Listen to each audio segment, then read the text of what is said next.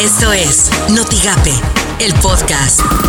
La mañanera. Si cumplimos todos, si la gente nos eh, ayuda como siempre, vamos a salir airosos de esta crisis, de esta epidemia. Y llamo a la unidad, incluso llamo a la unidad a los adversarios, a los conservadores. La patria es primero. Cuando salgamos de esto, que vamos a salir, voy a convocar a abrazos y a besos al Zócalo y a todas las plazas públicas. Esto suena en Notigape.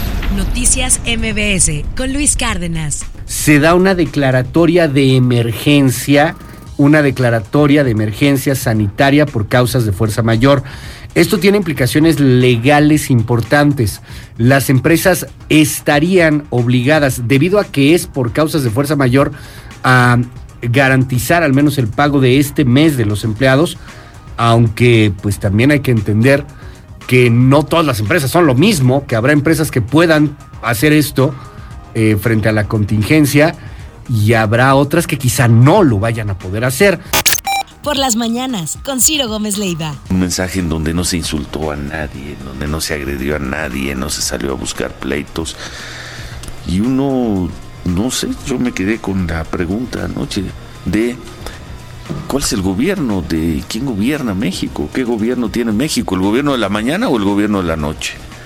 El gobierno de la mañana que todo es buscar enemigos, todo es la paranoia de me quieren tirar, me quieren quitar el poder, y qué más quieren, quieren su nieve los conservadores. Un gobierno que en los hechos no propone absolutamente nada. Así las cosas en W Radio. Oigan, también de aplausos tendríamos que decir que ya hay cierta certeza para los Juegos Olímpicos, ya hay fecha, este, un año después, o sea, del 23 de julio al 3 de agosto. Ok.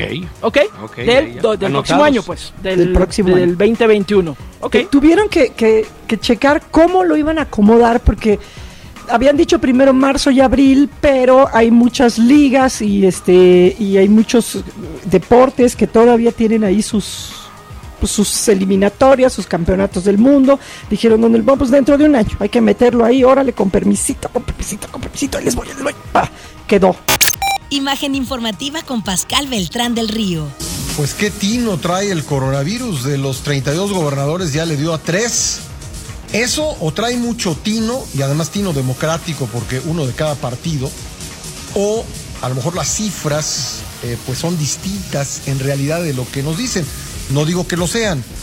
Lo que sí digo es que si no aplicamos pruebas masivas, nunca lo vamos a saber, pero sí es extraño que a tres de 32 gobernadores, casi el 10% de los gobernadores, pues ya le haya dado el COVID-19.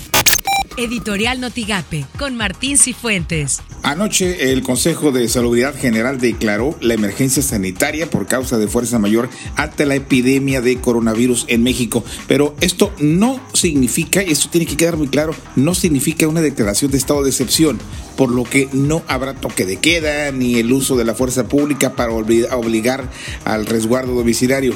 Esto se hace para mitigar la propagación del coronavirus y el Consejo determinó implementar una serie de medidas para la población que son aplicables a partir de este martes 31. Por ejemplo, se suspenden inmediatamente todas las actividades no esenciales en los sectores público, privado y social, que se suspenden reuniones de más de 50 personas, que el lavado de manos, en fin, lo que ya sabemos. Pero también se está lanzando un exhorto a toda la población en territorio mexicano para que cumplan con el resguardo domiciliario hasta el 30 de abril. Estas son las portadas del día de hoy. Contacto de Matamoros maquiladoras mandaron a sus casas a embarazadas y a mayores de 60 años. El Sol de Tampico temen robos y vandalismo por la crisis del COVID-19. Expreso de Ciudad Victoria investiga SST seis nuevos casos sospechosos de COVID-19. La jornada entra a México en emergencia sanitaria por coronavirus. El Universal, petróleo más barato que agua embotellada. Excelsior, mujeres violentadas saturan refugios, aumentan denuncias. Notigape, ante problemática del COVID-19, se analiza ayuda alimentaria para comerciantes informales. Esto lo dijo Rómulo Garza Martínez, titular de la Secretaría de Bienestar Social. A través de la Secretaría de Desarrollo Económico, este, él está solicitando a los gobiernos municipales los listados del comercio informal para que nos dé oportunidad de buscar un mecanismo para cruzarlo con nuestro padrón y tener la posibilidad precisamente de poder atender esta necesidad ante las personas que lamentablemente por esta situación se han visto en la necesidad de cerrar sus pequeños negocios. Otro, otro esquema es obviamente nosotros tenemos un listado, tenemos un padrón y sobre ese esquema estaremos teniendo la oportunidad de poder participar con la entrega de los apoyos alimentarios. Eso se estará llevando a cabo a partir de las próximas semanas. Lo que tienes que saber de Twitter. Arroba RT Última Hora. El número total de infectados por coronavirus en el mundo supera los 800 mil. Arroba el financiero-mx. México supera el umbral de los mil casos confirmados de hashtag coronavirus. Muertes suman 28 de acuerdo con arroba S salud-mx. Arroba HL Gatel.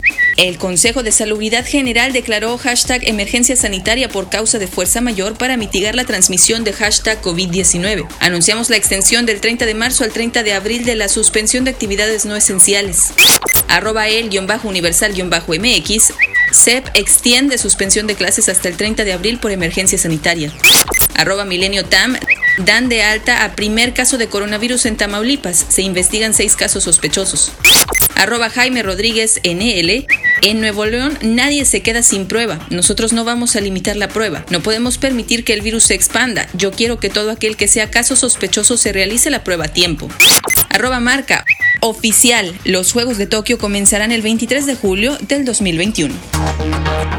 Esto fue Notigape, el podcast.